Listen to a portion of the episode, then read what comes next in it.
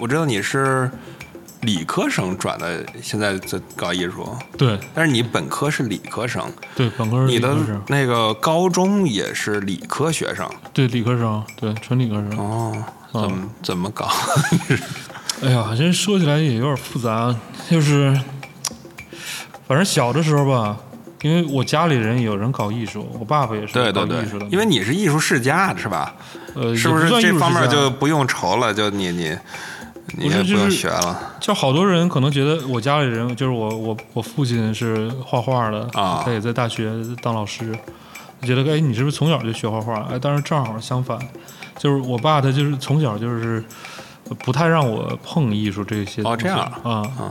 就挺奇怪，他也不是说日常的这种教育，嗯，家庭的这种美育没有，这些还是有。就比如说我们会经常一块儿看电影，呃，我小时候看的书也很杂，啊，但是他就是在职业这块儿选择，他可能他特别不希望，呃，那个男孩儿去搞艺术，但是这里面其实问题挺大的，哦因为他那是他很主观的一个想法嘛，他就觉得，啊呃，可能从他自己的经验来说，他在大学当老师，他觉得，哎，好像在中国。很多人学艺术好像是有点儿，是因为哎，是不是因为文化课学的不好，然后想走投走投无路，然后有一个更容易点儿的选择，然后他觉得可能这个，而且他总强调着一点，就是说艺术这东西没有个固定标准，就是你干的好不好，这全看别人来怎么判判断你，那倒是都是相对的。对，都是相对的。嗯然后他就觉得，哎，你这个男孩儿，你还是搞点这种实实在在的，是吧搞点？绝对相对。对，这种有点实际贡献的，可能是从他那那么多年的这些工作和生活体验里来来来得到的因。为我认识一些这个艺术世家出身的，就是跟我同龄人啊，嗯。嗯，他有的人就是是自己就是比较逆反，嗯。就是说我们家都是搞艺术的，老想让我这个接触这个东西，但是我就不管，我就学经济，嗯。我反正就就就不喜欢这个，你越那什么我也不喜欢，但是反正我觉得不管怎么着，那你是反过来的是吧？就是家里人就是不太想让你 接触这个，但是我我哎，怎么说呢？我我小的时候我也不想搞艺术，嗯。我一直到大学快毕业的时候，我都没有想这条道嘛，就是因为我也一直就是学理科，然后而且我从小特对数学也特别感兴趣，所以我上大学学生物嘛，我报的专业就是数学和生物，然后最后上的生物系。我以前上中学的时候，一直就是也是参加数学竞赛什么的，就是特别喜欢就是这些理科的内容，然后但是其实兴趣就是比较广泛，比较杂。小的时候。那你怎么就看上艺术了呢？就是怎么就这大大学，因为大学你的专业都上完了，你本科专业上完了是吧？这时候你面临就是说。我以后干啥？嗯然后说研究生干啥？这个你已经是是吧？在这对，个我的大学都已经对这个路上了。嗯，我毕业之后，其实我就感觉好像那个时候可能才才开始想这个问题，就之前真是就是就已经是被这个家里这么多年规训呢，就是有点无意识了，就是一直就是说，哎，你就你就是去学理科，你就去学理学理科，然后之后工作什么这那的，就没想那些东西，所以就一直自己就没有这个觉醒这个个人这个意识这一块儿。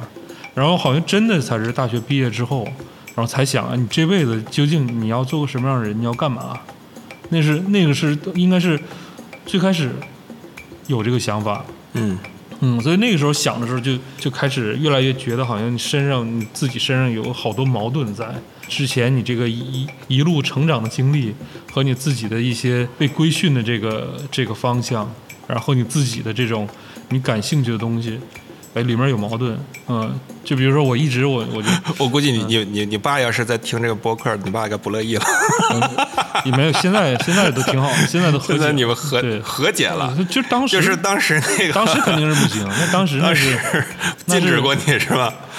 当时那刚我就是说嗯说我就觉得说实在不行，我就说，哎呀，我就比如说我喜欢看电影，喜欢读小说，喜欢什么音乐。我上大学的时候还玩过一段时间音乐嘛，哦，玩乐队，诶，不是，就是自己在电脑上做那个自己编曲电子乐。对 techno 的这种，然后哦。那个就自己就玩，然后各种，反正感觉对那些东西兴兴兴致都大，而且就是觉得那个那个感觉啊，就是对呃艺术啊，就是呃包括电影啊、小说啊，就是只有在那个时候，我感觉很撕心裂肺的。我觉得我爸就是这样一个人，我这个方面可能遗传我爸。比如说看个电影，就经常你就真的会会哭啊，就可能就泪点特低，然后听个音乐也也会也能哭，看个小说，看个小说也能哭的稀里哗啦。就是那你还是有这个是吧一脉相承的地方。对、啊这点随我爸，那这点随我爸。哦对，虽然你爸要是听着这个播客，也可能也会意识到这个，看来去网吧抓孩子不管用 啊，然后呃不让他那个搞啥也不管用，是吧？我估计他现在他肯定明白了，现在他就是完全扭转过来。他现在他也觉得，就包括还有他的朋友关于什么孩子教育这些问题，呃，也来找你了对，不是跟他跟他聊，他现在就跟以前嗯原完全不一样了。他现在就觉得就是说这孩子你想干嘛，你只要你自己能意识到，也是你只要你自己呃有想法，就是这里面没有什么成功啊失败，没有那种啊，你以后是一个搞生物的人去搞艺术了，是嗯吧？那那生物界怎么办？嗨，这嗯干嘛要替别人想这么多呀？你本科都毕业了，我说我呃，你自己自己这个东西真的最难的就是说发现自己，那你考研直接报艺术了是吗？你对，就考因为没有别的路，当时根本都没以为，就根本就不知道会可以什么出国什么的。就后来咱们在美国的时候，好多人不也是嘛，就是可能也没学艺术，但是你申请个学校就直接上美国读艺术了。哦。嗯，其实也没那么难，但当时根本不知道有这条路，其实可见艺术艺术界的门槛有多低，你知道吗？是有点。你随时是吧？一念之差，对那大脑一一钻金了之后，那个就去搞艺术了。但你说一搞艺术的大脑一钻金去搞生物，估计就是就觉得你疯了。那那那你还是搞艺术的，那对，那对，那还是搞艺术，对。说明你对对你你可以回去继续搞你的艺术。那 个 我们理科不收你的这种人。真是对。对，而且好像有的人还觉得，就是你跨个专业，你原来学别的专业的，哎，进艺术是不是一个还是个优势嗯，结果扯着跨了啊？。对，但是那个，但是你要是说你是你是原来搞艺术的，你再去搞什么理工科，或者你去搞搞一些那种比较严肃的文科，那人们就觉得其实你这个好像你先天也不太啊说得过去啊，根儿根儿不红苗不正这种感觉。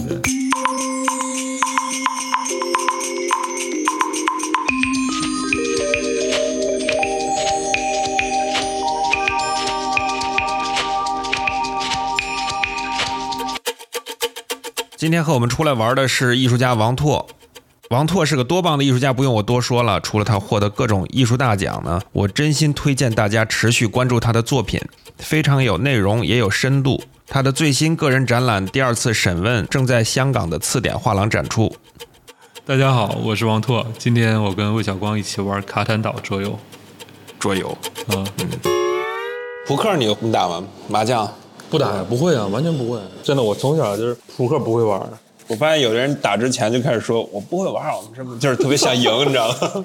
就是 扑克我小的时候那个也玩过几次，因为我爷爷有那个玩法叫什么七王五二三啊你，听打过，打过，打过，打过，我打过了。啊，你还真还真还有这个是吧东北打这个我感觉我好像挺会撒谎其实就是比撒谎，或者说就是你得你得能能装装住是吧？或者说哎原来是这种人，对 那种。不是，我觉我觉得我挺那什么的。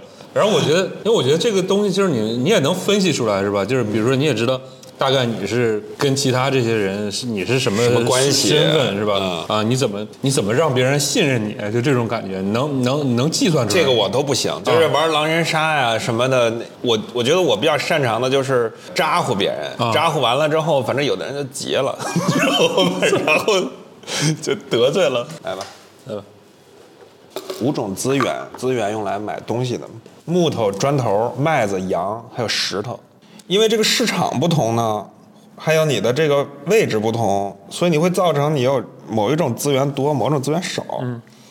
每一个回合到你那轮儿，你可以跟别人换，你也可以跟银行去换，然后你也可以建造。如果没人跟你换，你可以跟银行换。这这个最后目的是啥呀？最后的目的是获得十分儿就赢了，啊啊，十分就赢了。分就是拿这个换算，就是你叫胜利点儿 （victory point），嗯已经糊涂了。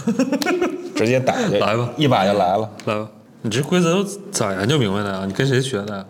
哦，我打过这，大学时候打过，你在学校学的？大学时候打过，对，有在选修课，没有，在本科我就打过这个，是吗？对，那个这太冷门了吧，这也。你要干啥？呃，我可以我可以干什么东西啊？你想干什么都行。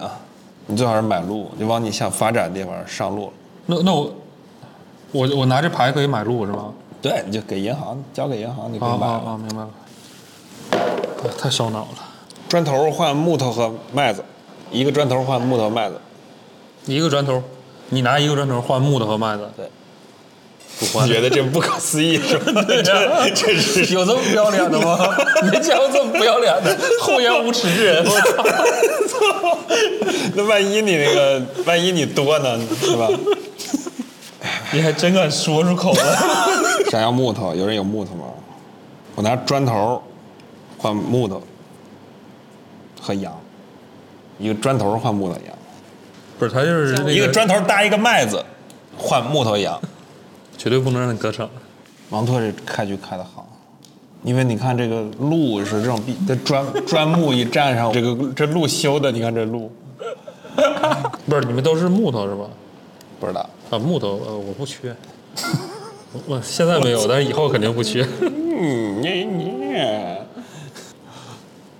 我啥也干不了，你可以把那个翻过来再踩回去。不踩。我又不傻。又不傻。你是不是要赢了？你也差不多了，你是不？我也吃七点，是吧？四个小方。哎呦哎呦，换错了，我换一，换错了，换错了，后悔后悔一下，不行不行，后悔一下，求求你了，我我数错了，我看，你看啊，仨石头，俩麦子，给我升级一个这个，我去，然后我就是这样，二四六八九加一点儿，我赢，哎呦我爽，操，爽！爽可以可以可以，那咱们开始采访吧，采访完了之后，要不然嗓子也没了，我还想打，你知道吗？这玩意儿挺上瘾啊。采访完了之后，咱们再打一打一轮吧。行，可以。啊，可以打一这。这这，现在会了，你知道吧？嗯，上次咱俩那个大聚会是在你家用那个超级大电视打游戏打了一宿，是吧？你说上次上次咱俩就是大玩一场，啊，那就咱俩啊，就咱俩。对，咱俩有一有一天，打了一宿，然后当时我记得特清楚，就是有种那种打游戏没打爽的感觉。对，因为最后就游戏里这咱俩不扮演俩两个那个角色嘛，哦对那个两个那个两个暴徒是吧？咱俩一人控制一个人，然后最后我被你给卖了，就是俩人撕了。那是那是那游戏比较奸诈的一招，就是打了一宿之后，我俩一起越狱是吧？对越狱越到最后之后，呃，两个人在游戏里边的人这个倒戈相向，对，然后俩人打起来了，对，发现最好的朋友是那个是警察卧底，啊无间道了。嗯，以这个被背叛而告终，打了一宿啊。今天咱们又一块儿打游戏，但是是一是桌游，对，我从来没玩，不啊你没这个玩过桌游是没吧？玩过桌游，从来没玩过。哦，那你打扑克、扑克也不会玩，我什么这这些玩的都不会玩。麻将、嗯，不会玩麻麻将一次没玩。下棋、扑克小时候还玩过几次，七王五二三嘛，刚才聊，我爷爷教我七的。王五二三。对，就玩过几次，特小的时候那。你打赢钱的东西吗？你打过没没玩过啊，那就不算，啊那就不算，那就家里过年打扑克那那不算啊，没那那是一种家里不打扑克的，都哦。对，所以就是一直就没没怎么玩过这些。之前你陪你爷爷打扑克，对我就特小的时候，小孩的时候，可能我都没上小学的时候，就是啊，爷爷打孙子，对爷爷打孙子，对对打孙子，七王五二三打孙子。东北那个不有一个那个玩法吗？项目，但我就现在根本想不起来，但是我就这名儿我记得住，七王五二三，因为其实比较特对，比较顺口。对，我我也打过这个，但我不记得怎么打了。那个我我也想不起来。所以你没玩过这种扔骰子，就是你所说的打游戏，基本是那种，比如就是第一人称射击，就是打枪，小的时候什么使命召唤啊什么的 CS，对什么星际争霸、魔兽争霸，然后或者就就这种 RTS 类的、哦啊，即时战略的，要么就是射击类的，就是小的时候就玩这种嘛那。你当时混网吧什么的吗？呃小时候混啊，小时候那个混网吧都是还被我爸那个 给提了过呢。被那个抓过是吧？对，去网吧对找不着人了，到网吧给我薅出来了。上初中的时候吧，对，那也是一帮那个铁杆儿，就是你们一帮朋友，呃，不是对不是跟你爷爷一块儿去的，反正就是呃，小的时候我记得，哎呦，这就太太久远了。小的时候我记得最开始那个时候还有过一段时间还不叫网吧呢，还没有兴起来，就是网吧厅游戏厅，呃，那不叫游戏厅。啊。最早的时候就是有电脑的时候，那个大的电脑什么 Windows 九五啊什么那种，电脑电脑电脑馆儿。不是不是那个叫什么机房，机房，就那个就叫啊。电脑机房，当时啊。那个就叫，反正东北是这么叫的。就就花钱就去上网，就还没对。没网呢，打游对，戏。那时候玩玩那个游戏就是什么玩那个杜姆，啊，你有印象吗你玩杜牧，那是最早的嘛，就是那个都、都是那个像素的哦那种能联机吗？那个当时不能吧？我忘了，想不起来了。而且那个当时我还记得玩那杜姆根本就没有鼠标，对对对对，没有。你没有瞄的时候就是拿那个左右键瞄。杜牧一没有，就是左右就是对，但是它它那个他们也没有抬头的功能，反正你就左右键瞄，然后瞄完之哦后你就一按空格，然后就是那个就发射啊。，Doom 那也太早了吧？那是特早那是 Windows 之前的游戏。对对，但是那个时候最早去我都我 我不知道是不是 Windows 九五当时的杜操作系统。牧是第一款这个三 D 嗯第一人称射击游戏，对，但是第一款。九几年的时候上，可能那是小学吧，小学的时候。那个我也嗯呃我也玩过，但是是看着那个家里有杜牧的小孩打的，就轮不上我，啊是一种特权，你知道吗？对，反正后来的时候，后来就有网吧了嘛。然后那时候就玩什么？最开始玩它三角洲，你有印象吗打过打过打过，那个连过，对？Delta Force Force 非常有意思啊！对像三角洲洲特种部队叫什对么啊？那个可以联机。对，然后后来就是 CS，然后星际争霸。当时主要是就是一帮人去，所以这种有意思，就是对它不是游戏咋地了，是吧？一帮人这个脑门上冒着汗，熬着夜，然后那个翻翻有什么可以大家一起打的东西。对对对，就一起玩儿。对，特别怀念一起玩游戏。你就是是就是中学是吧？对中学，所以我就是现在每次那个回回老家回长春，那个我以前最好那几哥们儿，就是还有在长春工作的嘛，我们长春一聚会的时候。一般我们就是因为我们也不会呃玩别的什么东西，就是就就想哎再找个网吧，然后再打会儿 CS，然后打星际争霸，然后很多网吧现在都没有那个什么 CS，有的没有，但是很多还有，要么就是有的网吧没有没有星际争霸，我们都得线上网下载，哦，嗯，找一个星际争霸估计没有，那个 CS 有那个新版的吧、c s GO 什啊，么的，不玩那个，不玩新版的，我们那个玩就玩以前最老的一点五、一点六就是跳起来不减速那个啊，对对对，一点五、一点三不减速，啊，一点五好一像点五减速，是吗？一点五减速，啊，反正就是就还得还玩以前那个，然后每次我们几个都已经三十几岁，快四十的人了，就大老爷们儿，然后在网吧里玩这个游戏，然后其他那些小孩都不知道我们玩什么。然后因为其他小孩玩那游戏，就我们也都没见过，然后我们几个人就特傻，会会边打边笑，就太有意思了，就是觉得就跟又回到那个小时候似的，就嗷嗷的打就互相阴，就是那种。嗷嗷的。对，不是现在你你们比如一帮人去了网吧，然后也是有一帮人在那儿打游戏是吧？就是对他们玩的都玩的游戏，但我们都看不懂，就是因为可能都网游啊啊或者什么，就是你也你也没没今天去网吧的主要是那个打电竞的是吧？就是打对对对对竞技。对对，现在去因为咱们呃每个人都有设备是吧？现在已经不是说你没有电脑，你去那儿那个什么对对，而是人家那个屏大，或者说或者说就几个人在一块儿，或者能能那个开黑吧那种，就是大家可以组队嘛，明白没？就是人聚在一起的对，人。聚在一起，那组队，每年基本上一年怎么我们也能玩一回吧。我去年没回家是没玩上，但是前年还 有前年我在东北拍片的时候，啊，啊，就那个我那朋友哥们儿什么的，他老婆都给他们放假，我们就去那个网吧打游戏。然后，但是现在明显就感觉就是小的时候，你这一打打好几个小时啊小时候还包包宿对，啊，打一晚上就没什么事儿。现在打那个什么 CS，打一个多小时、俩小时就恶心的就晕的不行，啊，打不动了。现在就那个体力跟不上了。他晕有时候是那个就跟晕车似的呗，反正就想吐对对对对对，年纪大了。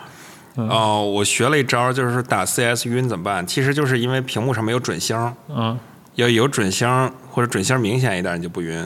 就是人的这盯着，只要机盯着那个地能，儿是吧？对，就是他下意识盯着那地儿，嗯就是人的那个眼睛，它要屏幕老转，但你身体没动，但是你意识里好像在动。有准星了，CS 有准星。了。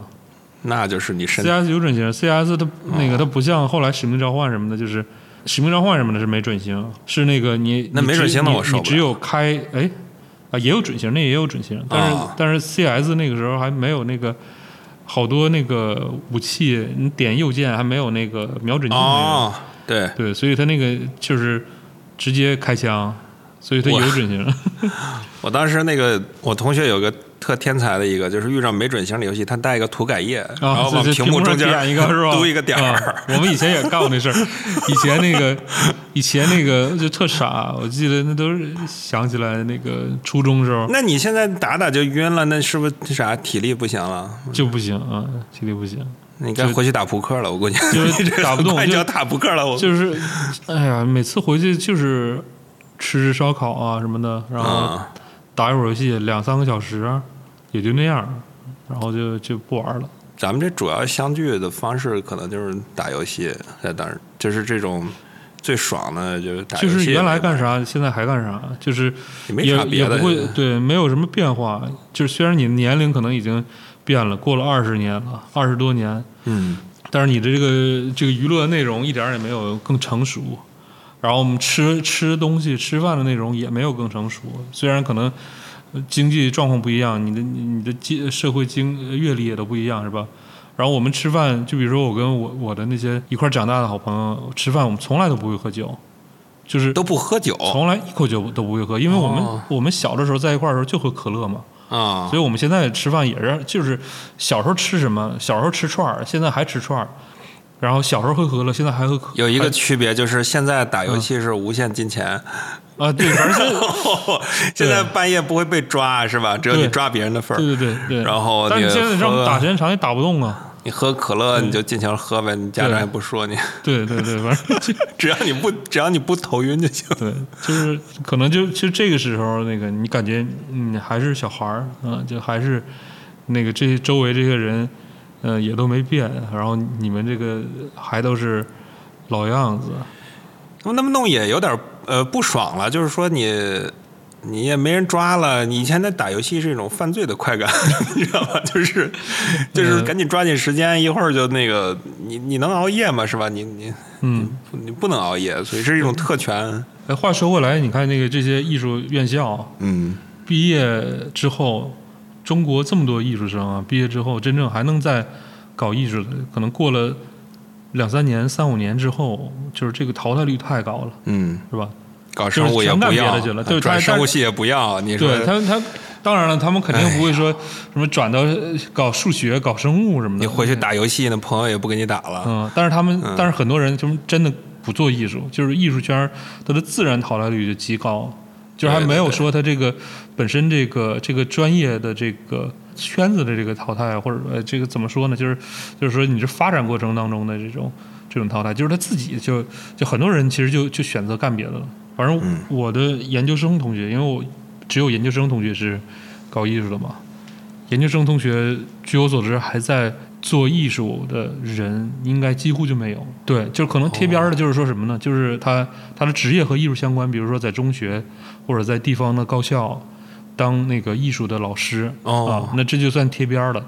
当然这个还在行业里，对，啊当然这个也在大的这个行业里吧，大 行业大的行业里吧，方向里边。对，算是还和艺术这边儿，但是说真的是，呃，把艺术作为一种这个创作，作为一种就是你的这个呃完全的一个全职的一个职业状态，呃，这个好像就是几乎没有，几乎没有。你你是一个，因为我是我是纯野路子来的，就是就是我进我进艺术圈儿这块儿，其实就就没有什么这种这种像之前哎你学学理工科，你之后找什么样的工作啊什么这种规划。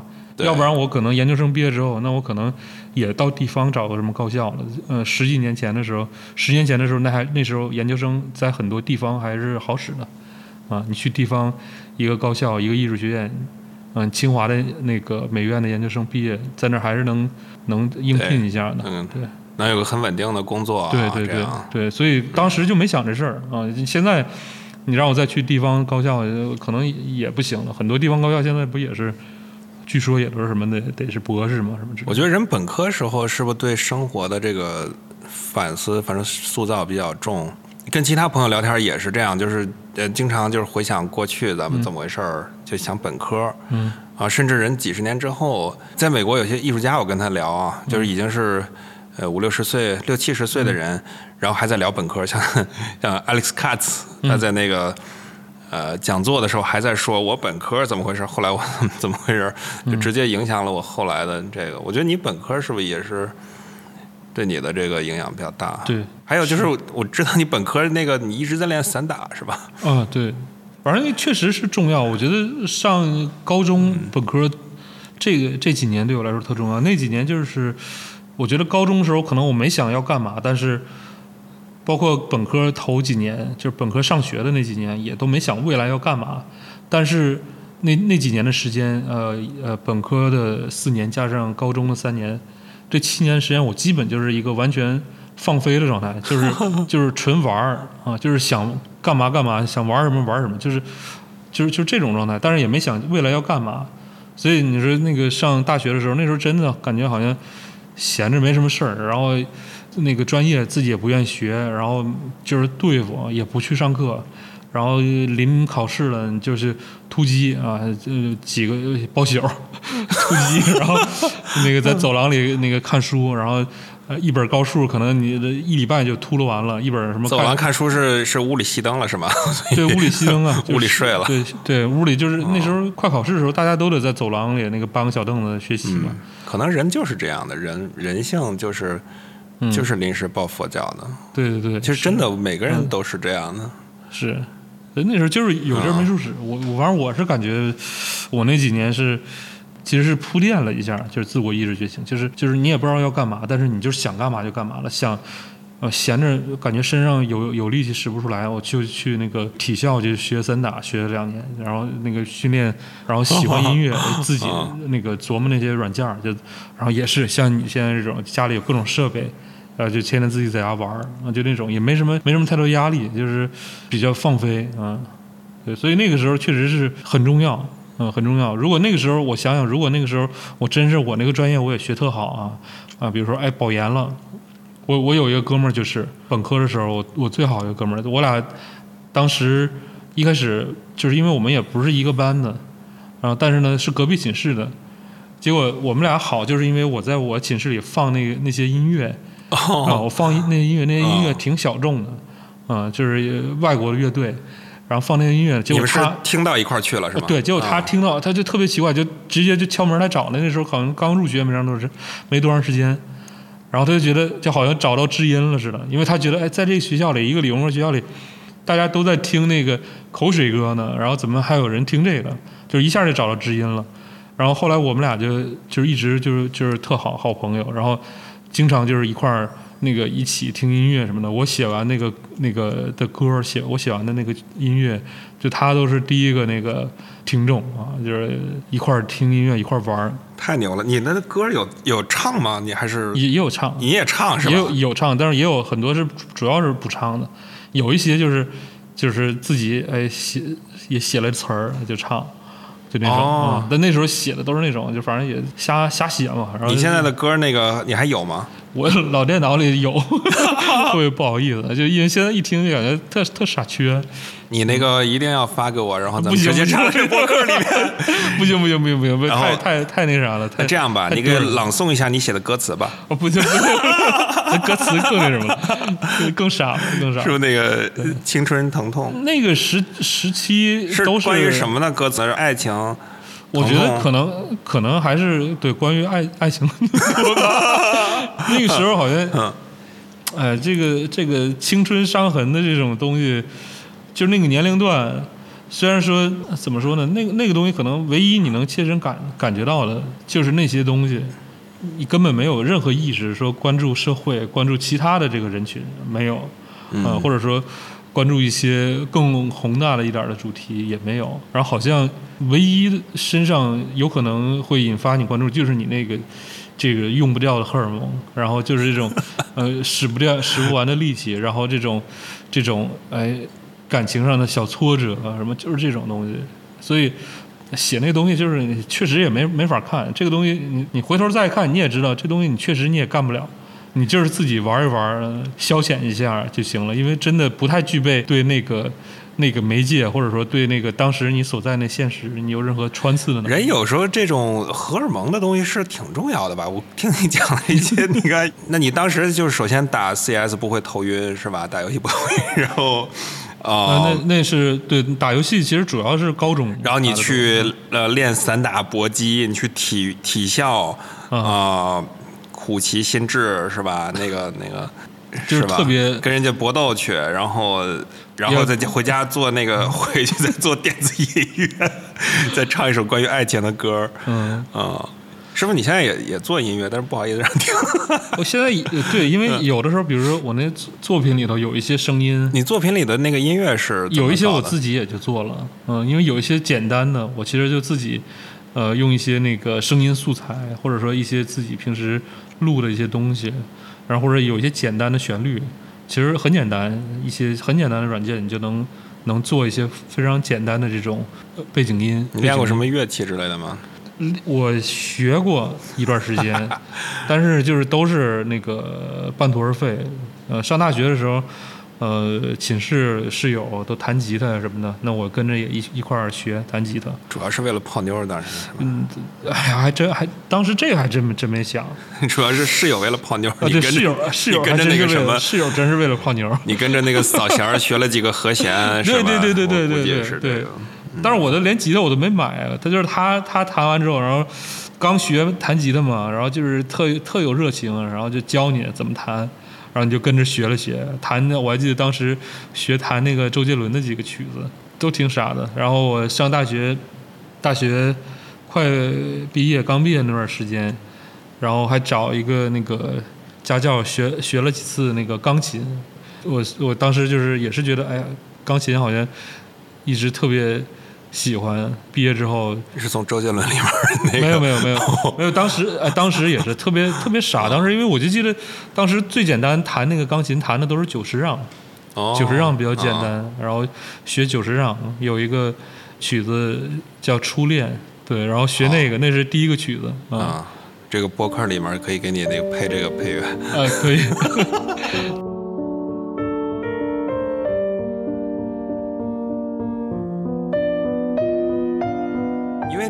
干什么事儿是，我不知道你你现在说可能是听起来像，呃，你学一下有兴趣，后来半途而废了。但是从我对你的了解来说，就比如说你练散打这件事儿，不光是特别投入的，并且你确实练到了一定的水平，真实的改变了你的性格、体质，甚至因为就是咱们现在刚开刚新认识你的这个人，看到你当时搏击的时候那个照片，可都得傻眼儿，哦你知道对吗？就是完全是运动员，你知道吧？啊，那个时候是对，那个时候是，对，那个时候所以你学钢琴，我估计他那个 也也是，是不是也嗯有点那种玩出点意思？学那个散打的时候，那个时候确实也没有什么目的嘛，因为比如说我们一块训练的其他人都是体院的学生，体院学生他们要参加比赛，他们是真打的。但是我那时候散打的时候，我确实就觉得那个太苦了。但是我也不知道为什么就选择这么一个直男的一个运动，就是就是当时可可能确实是是觉得想为了苦而苦，就是因为每次一周要训练四天，然后每次训练的时候真的是就是都是要累吐血的那种感觉，就是太太太累了。然后上来就是就是所有人速度很快，要狂跑四十分钟，然后跑完之后，然后再再再练，呃练完之后再做力量，然后再怎么当时你是不是遇到什么事儿了？不是说社会上的暴力威胁，还是说你那个情情感堕入低谷？就是这个东西，我你知道，你这种东西就是一开始你你弄不下来，然后当你能弄下来之后，然后你就感觉有点上瘾。但是这种东西，然后那倒是，嗯然后但是你一旦停了之后，你又好像就是就彻底就停掉。所以我当时说，那个快毕业的时候，我说不行，我我好像要要学别的了，我要专心干别的了。然后我就一下就停了，然后一下一年就体重就长了六十斤，因为你吃的东西跟以前还一样多，然后但是那个每天的运动量就是瞬间没有了，一下就长了六十斤。你的代谢已经是运动员的那种对对对类型了。对，那个时候训练的那个时候，就是我们训练完了之后，就是几个那个男生就去吃自助，就是去吃肉什么的。对，所以就是、哦对我来说还是有一定损伤的。那现在你是职业艺术家，你每天的生活就是你已经是凤毛麟角的那个职业艺术家了，对吧？就是从这个专业培养的这个思路来看，就是没一没剩下几个人，二是你艺术家为职业，你每天就就搞艺术，你每天都是去工作室跟上班一样是吗？还是也没有，就是可能在家时间更多吧。我是从去年二零二二年我才回回回国这么多年之之后，我才租第一次租工作室。我之前一直没有工作室，所以一直也都是在家嘛。然后，呃，经常出去要走一走，然后拍片儿的时候就你要，比如说我拍东北，啊，我就回家回东北回长春，然后再以长春为基点，然后呃开车到各种地方去。我有时候想，觉得这工作形式可能挺适合你那个 刚才你说那种性格，就是说忙起来特忙，然后有一段时间闲，你知道吧？就回来剪片子可能轻松点儿，然后你你出去就拍电影，就跟拍电影一样，是吧？然后一个剧组一帮一帮人疯狂的把它拍掉了，基本没太有这种时候，就是其实和这个正常这种工业流程的这种制片的过程差别还是挺大的。我一般我会我的方式还是人会特别少，那最少的时候就是我自己一个人，可能我自己一个人拿着机器就拍了。呃，有的时候正常多数情况下，可能哎就有一个朋友跟着我，或者两个，我们一共两三个人，然后在在一个地儿住下来，嗯、然后到处走一走看一看，嗯，用尽量少的设备，然后每次都尽量少的人去去做这些事儿。所以其实拍的时候，以前倒是也有过那种，比如说，哎，好像有一个有一个有一个那个时间节点，有一个一个什么事儿，一个展览，你可能你必须要在哪个什什么时间之内完成这个作品，可能那种时候稍微紧张一点儿，就是你要赶赶在那个时间之前完成。但是现在我一般不太会选择这样去做。哦嗯现在因为我一直觉得可能对整个这个展览的这个重要性或者说意义，我本身我自己也有有一个质疑。然后另外一方面，我觉得可能我自己最好的一种创作状态还是还是按我自己的节奏来。它和呃展览有没有展览没有任何关系，它和有没有人能看也没有关系。它但是它需要它需要你自己慢慢找到你觉得最好的那个那个那个时候，然后把这个东西一点点做出来。所以创作首先就是说点子和这个灵感吧，说的俗一点啊，嗯，它这个对你来说是比较自然的那种过程，就是你得等，等到有比较好的状态，然后你去写本子吗？然后这样，我觉得这个东西其实说起来也挺有趣儿的，就是就是因为呃，我们也经常能看到有些呃艺术家、有些创作者，就他们创作的时候，其实比较需要依赖一些一些像是这种呃 spark 这种呃闪灵光的一线对灵光一现的这种啊点子，然后然后他可能呃需要仰赖这种点子不断的一个一个的出现。但是，当然，我也我也经常需要这种时候，但是我觉得可能这个这个就有点类似，有点类似那个理科的那个过程啊，就是 我我有时候会有这种感觉，就比如说我好多年前的时候创作的那些东西，可能一直延续到现在，可能已经过了十年了。一直延续到现在，就是那个十年前的那些我我想象的创作的方向和我创作的东西，可能就像是打下了一个基底，嗯，它可能它可能就会，你后来很长一段时间都会沿着那那个一个方向往前走，走很深，走很远，然后在这个过程中，这一个方向可能又不断的分叉出来，啊、各种这是各种岔路，然后你这时候你可能会同时由这一个根系，然后分出来几个平行的线索，然后你这几个平行线索线索你一直在往前同步的推进着。啊，所以这可能是我的方式，可能更是这种。所以大体上的脉络就是感兴趣的东西，或者说你想要讨论的、不断去解决的问题，一直都在。经过这么多年，你你自己的感觉是，这个问题你不断的在挖深，不断去对去要去去给它更好的解决。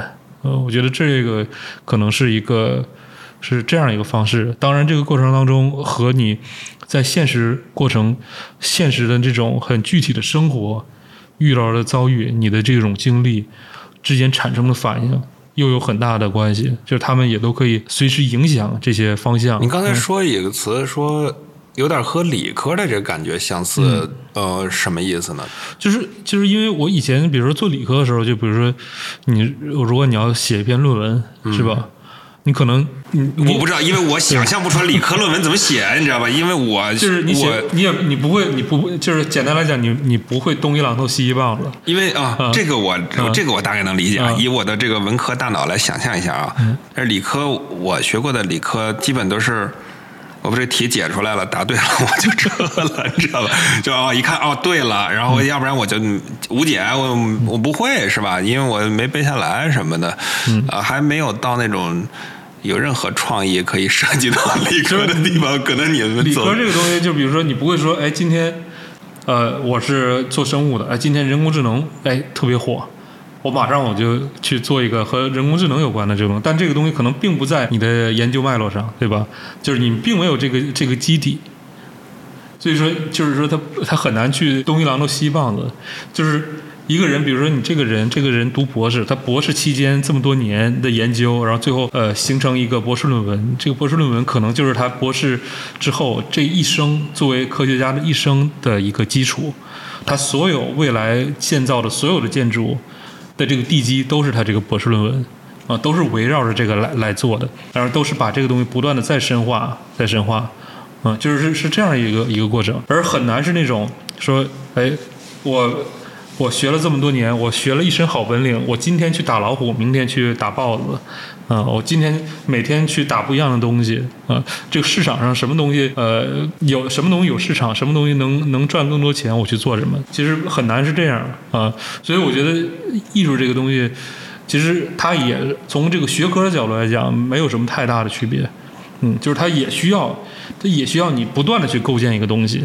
嗯，因为你要把这东西看成，它不是一个短期的，它可能确实是这个人一生，它不是一个职业。虽然说，呃，它不是一个那种，呃，好像是一个，就是这是一个自己对自己这个时间的一个掌控。但是这这么一生的时间很漫长，可能也是在不断的构建这这个。这些建筑、这些结构，然后这些建筑和结构之间彼此有很强的关联，嗯，然后这些东西可能都和你之前的某一点的这个起点有关。说的我要哭了，太感动了啊啊！做人，听众们，这个，如果你家的孩子不听话，非要去网吧；如果你家的孩子不愿意报考你为他铺好的这个专业，请联系王拓，他那个 我们把会把他 Instagram 的这个账号发布在这儿，虽然微信号就不贴了，我们把他的这个。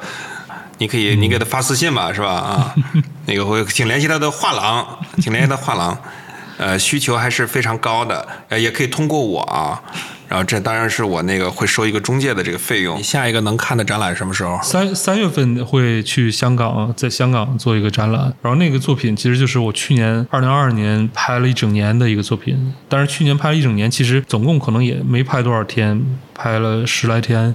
筹备肯定会有很多困难吧？我估计去呃，年。去年很确确实有点困难，因为就很多地儿一直封嘛，然后都很多地儿拍不了，很多人也没法组织起来，就去年就比较难，所以就一直断断续续拍，但也还好，那玩那节奏就是。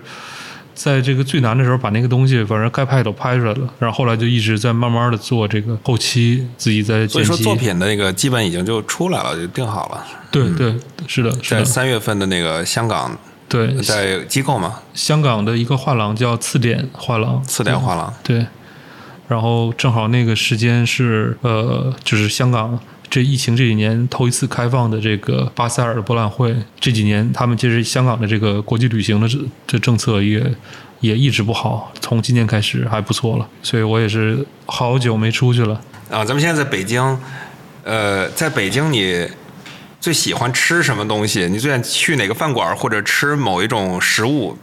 其实我现在都已经有点饿了，但是我竟然什么都没想起来，什么都没想起来。我要想到想吃的东西，其实还好像还总是那个小的时候在长春在家那儿吃的东西。北京，当然它也不是那种美食荒漠了，其实也还是有挺多好吃的东西，但是就没建立起来，没建立起来那种感情吧。那你要说你要说什么涮肉啊这种东西，那我肯定喜欢吃啊。那呃，东北也吃火锅，也吃涮肉，和北京涮肉很接近。好像没什么特点。就是你就说你第一个想起来的吃的吧，第一个想起来吃，那就是涮肉，那就是刚才肉哪家呀？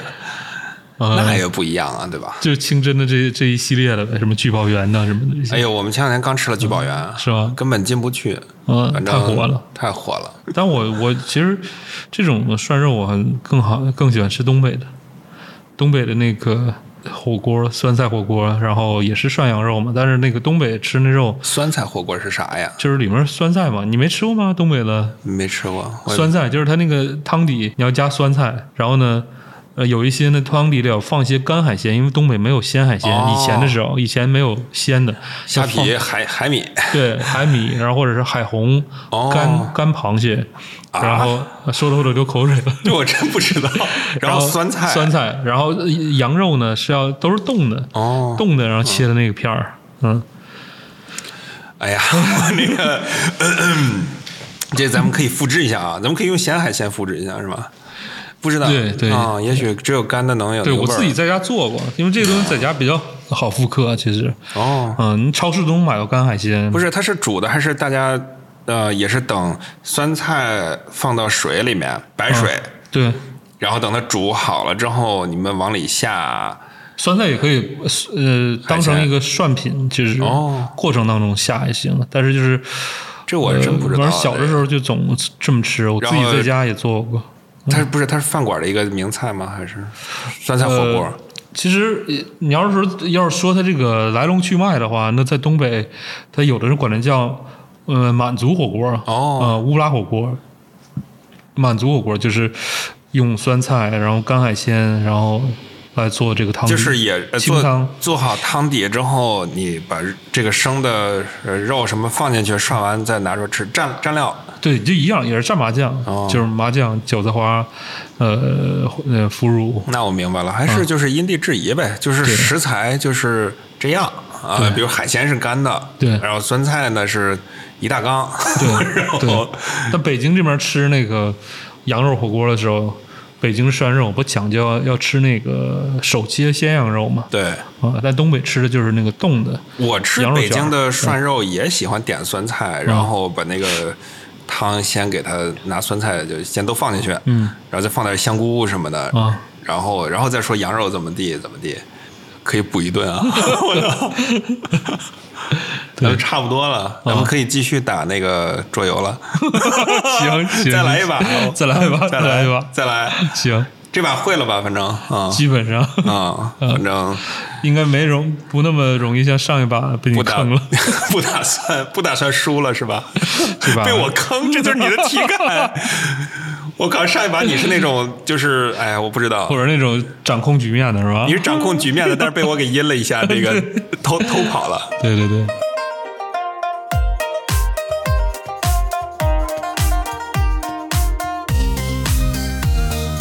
不要和魏小光说话，点击订阅节目，关注我们同名公众号，你要找的上面都有。